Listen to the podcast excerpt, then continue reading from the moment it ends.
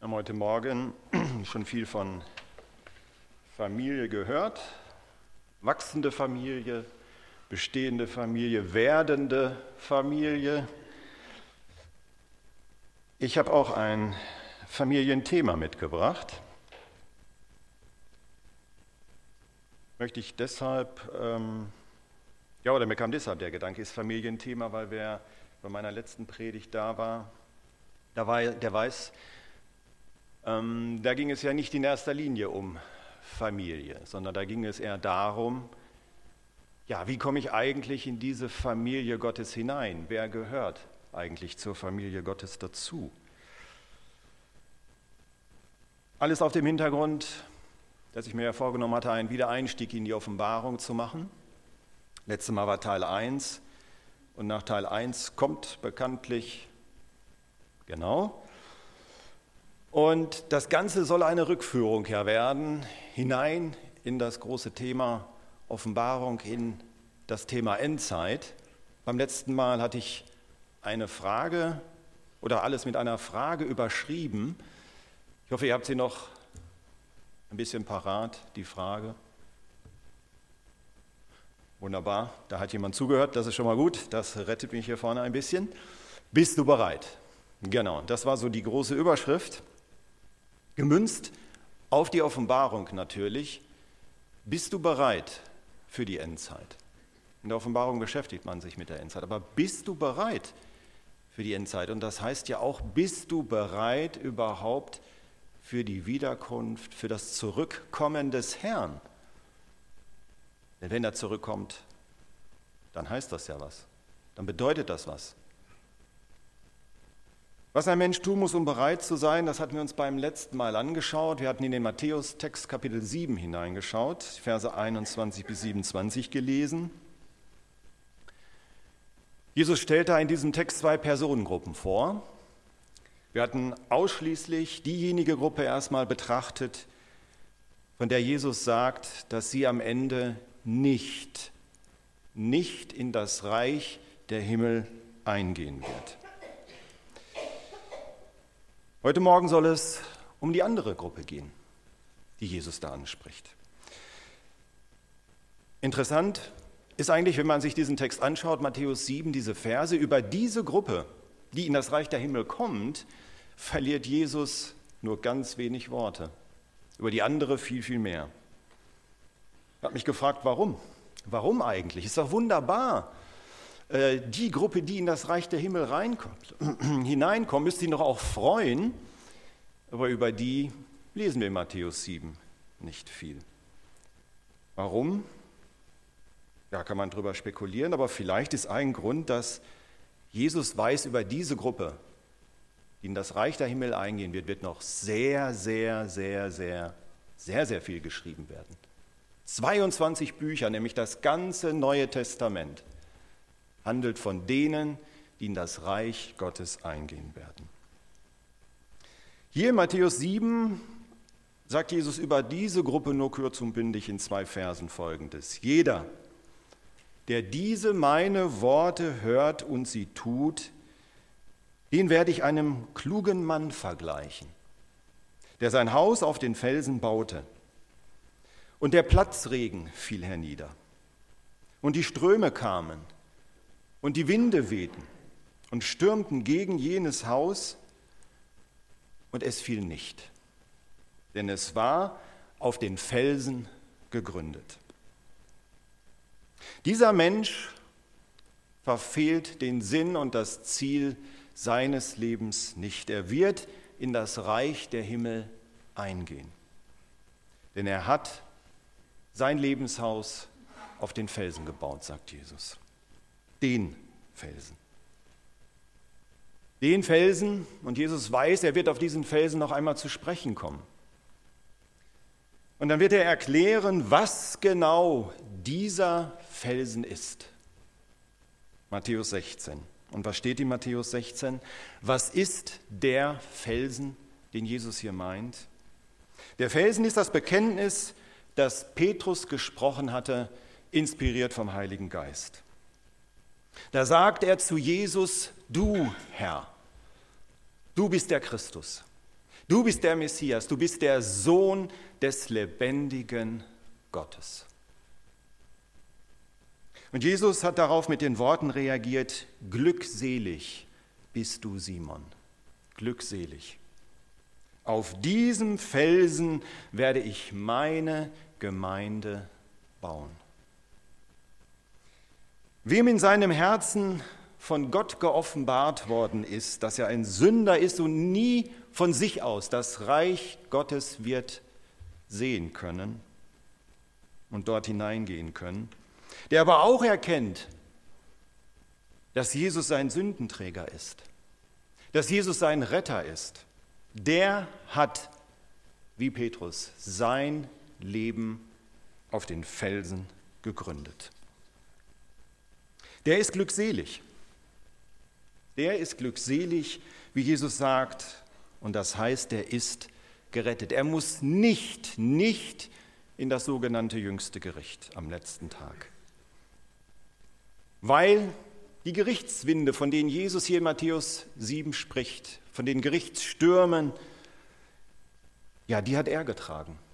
Die hat Jesus getragen, stellvertretend am Kreuz auf Golgatha. Und das, das ist Evangelium. Das ist frohe Botschaft, Halleluja. Und dieser kluge Mann nun, von dem Jesus hier spricht und wie Jesus ihn nennt, er baut nach seiner Bekehrung sein Lebenshaus dann auf Gottes Wort, so wie Jesus es hier beschreibt, indem er es liest und wirklich liest, darin forscht, darüber nachdenkt und es tut. Und es auch tut. Also mehr und mehr auch von dem umsetzt, was er in Gottes Wort liest. Eins fällt auch noch auf in diesem Text von Matthäus 7. Jesus richtet kein Wort eines Urteils an diese Gruppe. Wir erinnern uns, bei der anderen Personengruppe tut er das sehr wohl. Und wie? Mit sehr harschen Worten. Er sagt, weg mit euch, ihr Übeltäter. Angesichts dessen hätte ich oder hätte, so finde ich, doch gut gepasst, kommt her, ihr Täter meines Wortes. Kommt her, lesen wir nicht, steht nichts dergleichen. Muss es aber noch nicht. Muss es auch nicht. In den neutestamentlichen Briefen steht dafür umso mehr, umso mehr. Allein die positiven Urteilsworte, die am Ende eines jeden Sendschreibens der Offenbarung stehen, ja, die sind dermaßen bombastisch, dass ja einem schon, einem schon beim Lesen dieser Dinge ganz schwindelig wird. Da muss hier nicht in Matthäus 7 noch eine Einladung stehen. Kommt her, wir haben genug davon im ganzen Neuen Testament. Und wo wir gerade bei der Offenbarung sind, diejenigen, diejenigen, die ihr Haus auf den Felsen gebaut haben, ja, sie werden nach ihrem Tod eine Tür zum Reich der Himmel geöffnet sehen. Wie Johannes einst eine geöffnete Tür im Himmel sah. Und Jesus wird sie rufen. Jeden einzelnen dieser klugen Leute wird Jesus rufen und es wird nicht einer vergessen werden. Der Bräutigam, und das ist wichtig, der Bräutigam, nicht der Weltenrichter, der Bräutigam wird sie rufen. Und zwar so, wie er Johannes damals quasi gerufen hat und ihn gerufen hat stellvertretend. In Offenbarung 4, Vers 1, komm hier herauf. Diese Worte wird jeder hören, der sein Haus auf Felsen gebaut hat, auf den Felsen gebaut hat. Zu ihm wird Jesus rufen, komm hier herauf. Das sind mit die schönsten Worte des Neuen Testaments. Komm hier herauf. Sobald die Kinder Gottes in den Himmel heraufgekommen sind und noch bevor sozusagen die Ewigkeit für sie richtig losgeht, wird etwas mit ihnen passieren. Und das habe ich schon in meiner letzten Predigt kurz angerissen. Es wird nicht für uns sofort die Ewigkeit losgehen. Jedes einzelne Kind, das habe ich letzte Mal auch schon angedeutet, wird in eine bestimmte Situation gestellt werden. Und diese Situation steht schon fest. Ich habe es auch letztes Mal so ausgedrückt, quasi wie ein Datum in Gottes Terminkalender. Festgeschrieben und da gibt es kein Entkommen, kein Entkommen davor und dieses Ereignis bleibt auch keinem erspart. Jeder, jeder, der zur Braut Christi gehört, wird, wenn er im Himmel angekommen ist, vor dem Richterstuhl Christi erscheinen müssen. Und erst danach, erst danach beginnt die Ewigkeit. Und dieses Ereignis wollen wir uns heute genauer anschauen. Denn Gott hat uns nicht im Unklaren darüber gelassen, über dieses Ereignis. Und also sollten wir es lesen und darüber nachdenken. Er hat uns nicht im Unklaren gelassen, damit niemand überrascht ist, eines Tages, wenn es passiert. Und deshalb schreibt Paulus auch an zwei Stellen darüber und zum Teil sogar sehr ausführlich. Die erste Stelle findet sich im zweiten Korintherbrief, Kapitel 5. Es ist nur ein Vers, aber der hat es schon in sich. Paulus schreibt da in Vers 10, wir alle. Wir alle. Also nur Gläubige, und deswegen sagte ich eben, es ist ein Familienthema. Nur Gläubige, aber eben auch ausnahmslos. Jeder Gläubige, wir alle müssen. Es bleibt also keinem erspart.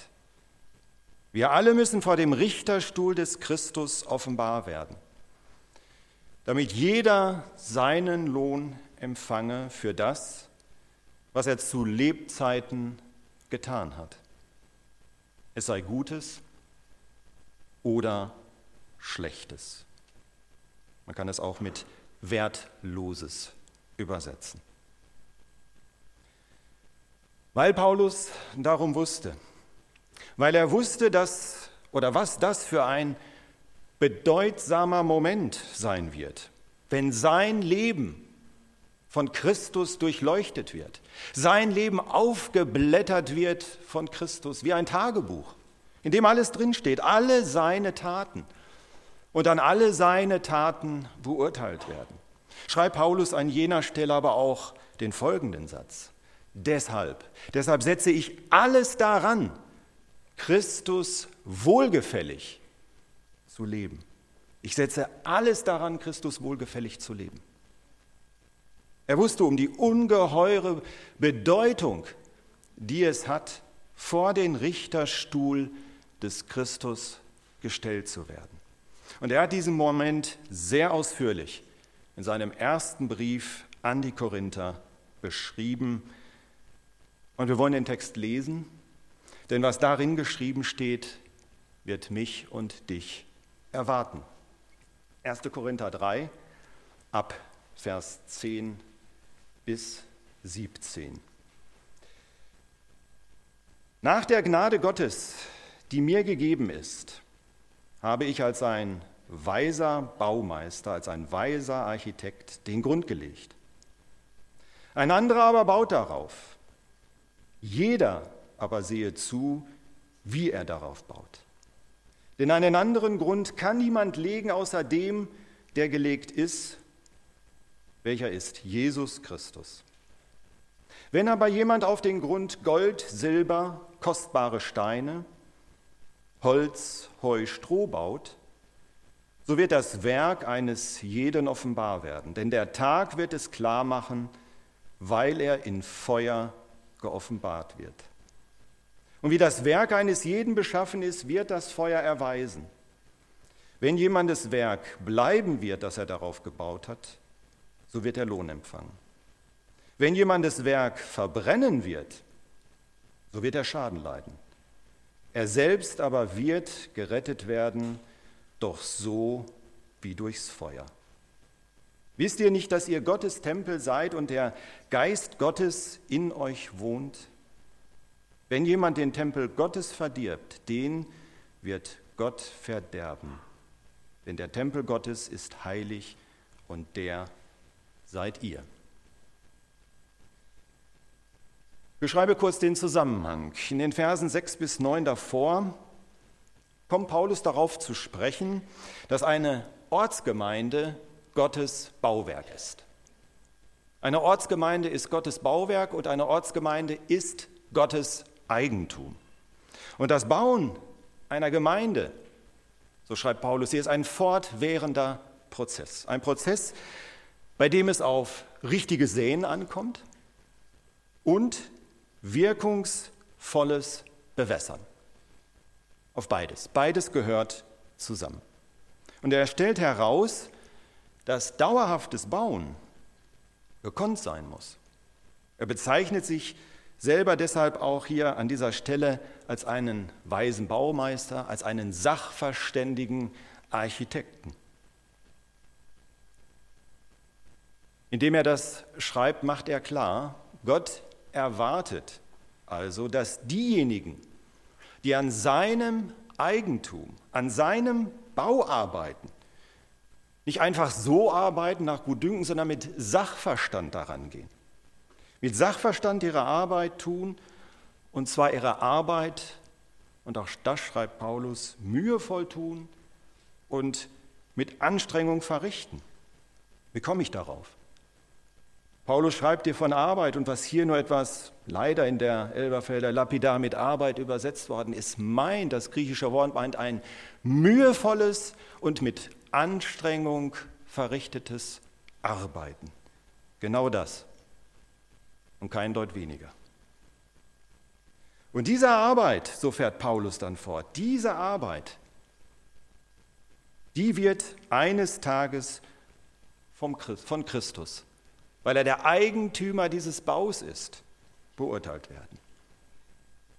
Ob und wie viel Mühe und Anstrengung jemand aufgebracht hat, wird dann von Christus beurteilt werden. Ab Vers 10 wird Paulus konkreter, konkreter, was den Bau anbelangt. So wie jeder Bau ein Fundament hat, so hat auch das Bauwerk Gottes ein Fundament. Und Paulus benennt es. Das Fundament ist Christus. Jesus Christus ist die Grundlage. Eine andere Grundlage gibt es nicht. Er ist die Grundlage einer geistlich gesunden Gemeinde. Und da jeder, der ein Kind Gottes geworden ist, von Gott in seine Gemeinde hineingestellt worden ist, in diesen Bau hineingestellt worden ist, gilt auch für jeden, Christo, für jeden Christen die Mahnung, die Paulus hier schreibt in Vers 11. Jeder nun gebe Acht darauf, wie er auf diesem Fundament baut, wie er baut. Darauf soll nun jeder Acht geben. Das heißt, jeder Einzelne einer Gemeinde soll gut aufpassen, dass er sorgfältig und kompetent am Bauwerk Gottes mitarbeitet. Zumal Gott jedem, jedem seiner Kinder genau für diese Arbeit ja auch mindestens eine geistliche Gabe anvertraut hat. Er hat uns nicht einfach nur in diesen Bau hineingestellt, sondern er hat uns auch ausgerüstet und zugerüstet mit mindestens einer geistlichen Gabe. Und auch über diese Werkzeuge lässt Gott uns nicht im Unklaren. An mehreren Stellen des Neuen Testaments werden sie sogar aufgelistet, sodass sich niemand vor dem Richterstuhl des Christus ja wird herausreden können mit dem Satz, er habe von den Gaben ja gar nichts gewusst.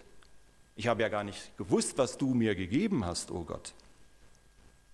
Wir können es wissen, ja, wir müssen es eigentlich sogar wissen, wenn wir sachverständig und kompetent am Bauwerk Gottes mitarbeiten wollen. Paulus fährt in Vers 12 fort, wenn jemand auf diesem Fundament baut, wenn jemand. Paulus spricht ganz allgemein von jemand und damit sind wir automatisch alle im Boot. Es sind alle Christen der Gemeinde in Korinth gemeint, an die ja hier dieser Brief in erster Linie gegangen ist. Es sind aber auch alle Christen der Gemeinde in Bad Driburg gemeint. Alle sind damit gemeint, alle sind aufgerufen. wenn jemand auf diesem Fundament baut. Paulus geht weiter mit seinen Gedanken. Und das Bemerkenswerte ist jetzt, es geht im Folgenden überhaupt nicht um das Bauwerk, wie man es eigentlich jetzt erwarten könnte. Es geht nicht um das Bauwerk, nein, es geht ausschließlich um das Baumaterial. Das ist Paulus wichtig. Das Baumaterial, mit dem jeder Christ baut. Und jeder Christ baut. Jeder Christ ist am Bauen. Jeder Christ ist am Bauen, das wird im Text an den Zeitformen im Griechischen deutlich. Das nehme ich mir nicht irgendwie vor, heute baue ich mal und morgen baue ich mal nicht. Es ist ein fortwährender Prozess. Jeder, jeder Christ ist am Bauen, Tag für Tag. Die Frage ist nur, mit welchem Material baue ich Tag für Tag? Und was baue ich da eigentlich? Paulus nennt zwei Gruppen. Zwei Gruppen zu je drei Materialien. Und mit diesen bauen wir. Jeder von uns. Und mehr gibt es wohl nicht. Nur diese beiden Gruppen. Und nun könnte man sich, ja, könnte man sich länger damit aufhalten und darüber spekulieren, was ist denn jetzt jedes Einzelne? Was ist denn konkret Gold? Was ist ein kostbarer Stein? Was ist Holz? Was ist Stroh? Ich möchte mich auf das Grundlegende beschränken, weil ich denke, das reicht eigentlich erstmal. Wenn man das begriffen hat, das Grundlegende, das dahinter steckt. Und das Grundlegende ist, bei den ersten drei Materialien geht es um Kostbarkeit. Gold, Silber, kostbare Steine. Kostbarkeit. Und bei den anderen drei Materialien geht es um Brennbarkeit. Holz, Heu, Stroh. Die Dinge brennen, sind brennbare Dinge. Die Auflistung beginnt mit dem wertvollsten und sie endet mit dem billigsten Baustoff. Dass der konkrete Hintergrund der Baustoffe wohl nicht so entscheidend ist, ich denke, das wird meiner Meinung nach auch daran deutlich, dass die damals üblichen Baustoffe und Baumaterialien wie Steine und Ziegel hier in dieser Auflistung überhaupt gar nicht vorkommen. Müssten sie eigentlich, wenn es wirklich darum ginge. Sie tauchen aber nicht auf. Es spitzt sich also alles auf die eine und einzige Frage zu, habe ich auf dem Fundament mit kostbarem Material gebaut oder mit billigem, brennbarem Material? Das ist die Frage, um die es geht. Und die Auflösung dieser Frage, wie ich gebaut habe, die wird vor dem Richterstuhl des Christus erfolgen. An jenem Ort, so Vers 13, wird das Werk eines jeden offenbar werden. Das Werk eines jeden offenbar werden. Das Werk. Das ist erstmal erstaunlich, Paulus schreibt hier vom Singular. Das Werk. Es wird also in erster Linie um das Werk der Mitarbeit am Bau der Gemeinde gehen, des Bauwerks Gottes. Den großen geistlichen Tempel aus lebendigen Steinen, den Gott baut. Aber wird es nur darum gehen? Und alles andere ist unwichtig? Sind die übrigen Taten meines Lebenswerkes, meines Glaubenswerkes sind sie also für Christus unwichtig? Rufen wir uns nochmal Vers 10 aus dem zweiten Korintherbrief in Erinnerung. Dort erwähnt Paulus, worum es vor dem Richterstuhl des Christus gehen wird. Worum? Und er hat ja da geschrieben, wir alle müssen vor dem Richterstuhl des Christus offenbar werden, damit jeder seinen Lohn empfange für das, was er zu Lebzeiten getan hat. Und jetzt kommt's. Es sei Gutes oder Schlechtes, Wertloses. Es geht hier letztendlich um zwei Pole. In beiden, an beiden Stellen zwei Pole. Im ersten Korintherbrief Gold, Silber, kostbare Steine.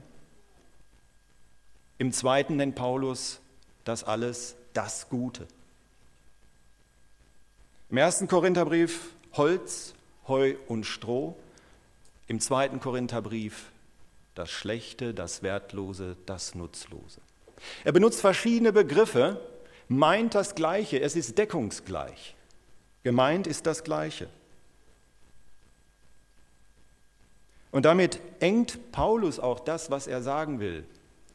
Diese richterliche Prüfung, die stattfinden wird, nicht allein auf die Mitarbeit in der Gemeinde ein, weil er weiß, dass Gott unser Gutes ja, dass wir das tun sollen, doch nicht nur will, dass wir das in der Gemeinde tun und draußen in der Welt und im Alltag können wir uns verhalten, wie wir wollen. Da gibt es keine Nachhilfe, äh, keine Nachfolge mehr. Die hört hier vorne mit der Tür auf, wenn wir rausgehen. Ist das so? Natürlich nicht. Natürlich nicht. Gott erwartet unser Gutes, dass wir es überall tun. Nicht nur in der Gemeinde, da natürlich auch. Aber auch in der Familie, am Arbeitsplatz, ja in meinem Alltag generell. Gott, und das hat Jesus ja auch gesagt in den Evangelien, Gott hat uns zum Salz dieser Erde gemacht. Salz dieser Erde, nicht Salz der Gemeinde, Salz der Erde. Salz für die Welt sollen wir sein. Für eine kranke Welt, um dort Gutes zu tun, heilend zu wirken, wo irgend möglich. Also alles, was ich nach meiner Wiedergeburt in der Nachfolge Jesu getan habe, wird von Christus vor seinem Richterstuhl offenbar gemacht werden, aufgeblättert werden wie ein Tagebuch und geprüft werden. Das wird Christus machen. Und auch das verheimlicht uns Gott nicht, wie er das machen wird. Wie, auch das Wie dieser Prüfung können wir hier nachlesen. Das Werk eines jeden wird durch Feuer geprüft werden durch Feuer geprüft werden. Christus selbst prüft es. Es sind die feurigen Augen des Christus, die unser Leben von Anfang bis Ende prüfen und durchleuchten werden. Johannes, und auch da sind wir wieder bei der Offenbarung, Johannes hat diese feurigen Augen des Christus gesehen. Und Christus hat nicht einfach so nur feurige Augen. Und Johannes hat auch nicht nur einfach so das zweischneidige Schwert aus seinem Mund gesehen. All diese Symbole haben Bedeutung, die er gesehen hat. Er hat sie nur so umschrieben, weil er sie nicht anders umschreiben konnte. Christus ist der Richter und seine Augen, seine feurigen Augen werden unser Leben durchleuchten. Und was nicht Bestand hat, wird was eben nicht Gold, Silber, kostbare Steine ist, wird verbrennen. Alles Nutzlose wird unter seinen Augen verbrennen.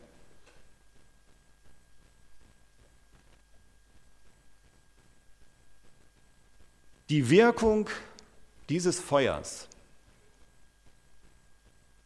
die wird nicht ausbleiben. Die wird nicht ausbleiben. Es wird offenlegen, was ein Christ in seinem Glaubensleben Gutes getan hat. Und es wird offenlegen, was er Schlechtes, Wertloses, Nutzloses getan hat.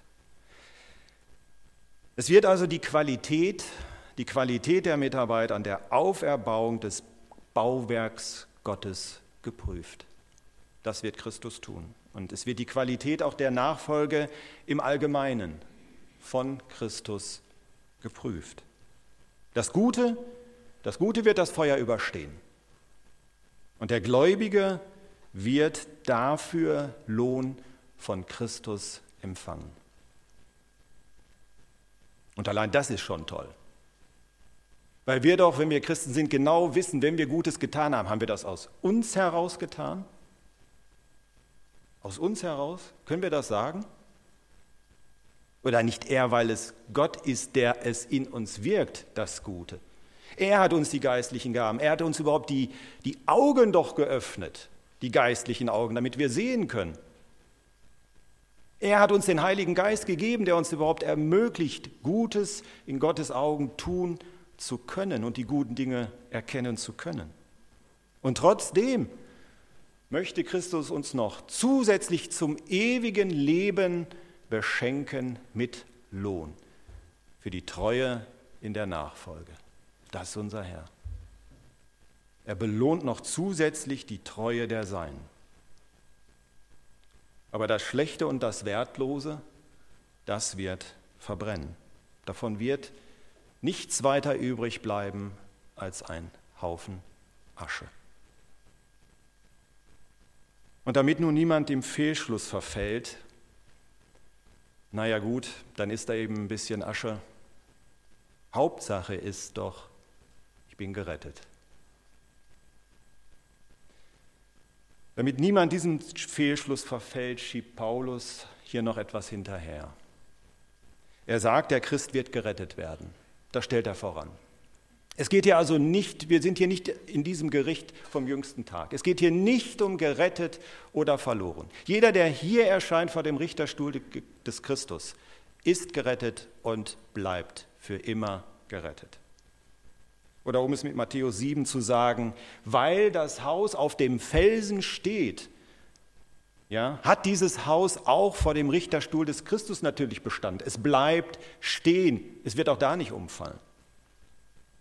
Also der Christ wird gerettet werden, sagt Paulus. Und beschreibt aber dann das Wie der Errettung. So wie durchs Feuer. Und er fügt an, er wird Schaden erleiden. Und jetzt mal ehrlich, klingt das gut? Klingt das gut, dass man sagen kann, Hauptsache, ich bin gerettet? Schreibt Paulus das hier? Hauptsache, er ist gerettet? Nein, er sagt, so wie durchs Feuer. Und er fügt an, er wird Schaden erleiden. Gerettet ja, aber Schaden erleiden. Und wie kann man angesichts dieser Worte sagen, Hauptsache, ich bin gerettet? Mit einer solchen Aussage stellt man sich im Grunde genommen gegen Christus, gegen Christus und gegen diesen seinen Richterspruch, den er fällen wird. Hauptsache, ich bin gerettet. Nein, nicht Hauptsache gerettet. Diesen Spruch kennt das Neue Testament auch nicht. Oder? Wo steht das? Die Reaktion eines Christen auf die Aussicht, sich eines Tages vor dem Richterstuhl des Christus verantworten zu müssen, sollte eine ganz andere sein sollte eine ganz, ganz andere sein. Sollte die sein, die ein Paulus daraus gezogen hat. Deshalb setze ich alles daran, Christus wohlgefällig zu leben. Das ist die richtige Reaktion. Nicht Hauptsache gerettet, sondern deshalb setze ich alles daran, Christus jeden Tag, Tag für Tag wohlgefällig zu leben. Gelingt mir sicherlich nicht immer, aber ich setze wenigstens alles daran, das ist wenigstens mein Ziel, und nicht mein Ziel ist, Hauptsache ich bin gerettet und alles andere ist unwichtig.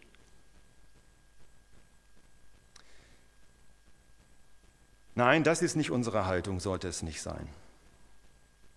Welche das sein sollte, ja, das wollen wir nochmal betrachten. Was es heißt, Schaden zu erleiden, auch das ist wichtig zu betrachten. Was es heißt, den Vers 17 habe ich noch gar nicht berührt, als Christ den Tempel Gottes zu verderben und im Gegenzug als Vergeltung Gottes von Gott verdorben zu werden, wie Paulus hier schreibt, im gleichen Zusammenhang. Das sind noch wichtige Dinge. Wichtige Dinge, die ich denke, die wir betrachten müssen, bevor wir in der Offenbarung weitermachen und sagen können, ja, wir oder ich bin bereit, wir sind bereit. Denn eins sollten wir bedenken, wir können schneller, schneller vor dem Richterstuhl Christi stehen, als wir denken und uns vielleicht heute Morgen noch lieb ist. Vergessen wir nicht die Worte, auch die Johannes in der Offenbarung geschrieben hat, mit der die Offenbarung beginnt. Die Zeit, dass all die Dinge geschehen, die in der Offenbarung stehen, die Zeit und damit auch die Wiederkunft des Herrn, die Entrückung ist nahe. Ich möchte mit uns zum Schluss beten.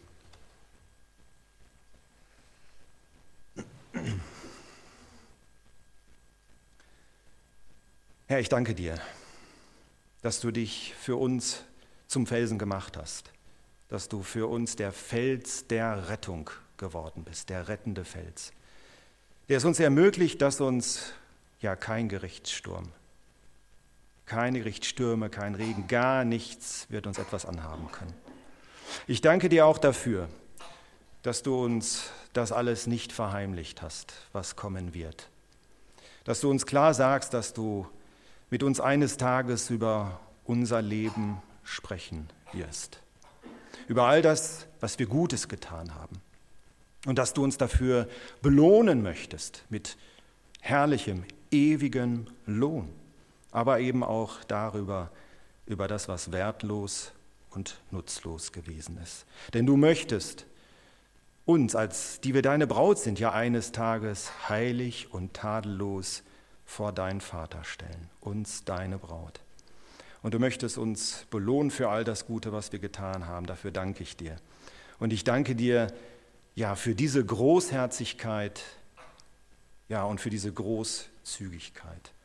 Und auf die es, ja, wenn wir recht drüber nachdenken, eigentlich nur eine Antwort geben kann.